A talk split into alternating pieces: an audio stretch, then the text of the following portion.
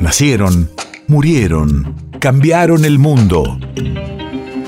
En Nacional Doc, siempre es hoy. Siempre es hoy. 22 de febrero, 1911. Hace 111 años nacía en Santa María, provincia de Catamarca, la compositora y cantante Margarita Palacios.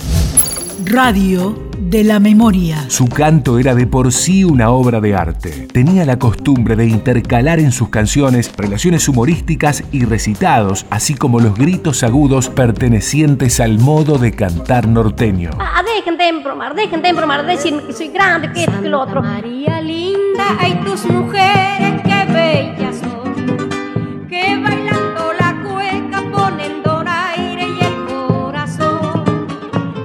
Que Mira si seré niña, que este es mi primer disco de larga duración. Estoy haciendo ahora.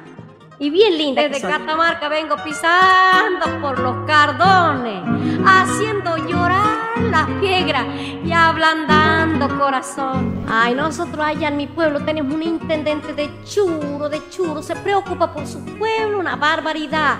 Como hay tanta tierra y él dice que eso es muy malsano porque cuando salen los burros levantan una polvadera. Un día dice el hombre, aquí la solución está en comprar un carro regador. El hombre tenía buena intención, pero ¿y la plata de dónde saca? Y empezó a pedir al pueblo de aquí, de allá, de allá, y juntó un montón de plata, compró el carro regador. El primer día que entraba a regar, estaba todo el pueblo parado en la vereda, de un lado y del otro. Entra- ¿Vieron ustedes esos carros regadores que tienen un, un caño largo allá atrás? Bueno, de eso era. Entró regando, así parecía un pavo real, había. Y había un chango al lado del otro, le dice, chesita, mira si será trompeta este intendente lo que iba a comprar, un carro viejo que pierde todita el agua. Y el otro dice, no sea, potano, pacotudo, que no te dais cuenta que es para que no se cuelguen los changos. Que el viento cumbreño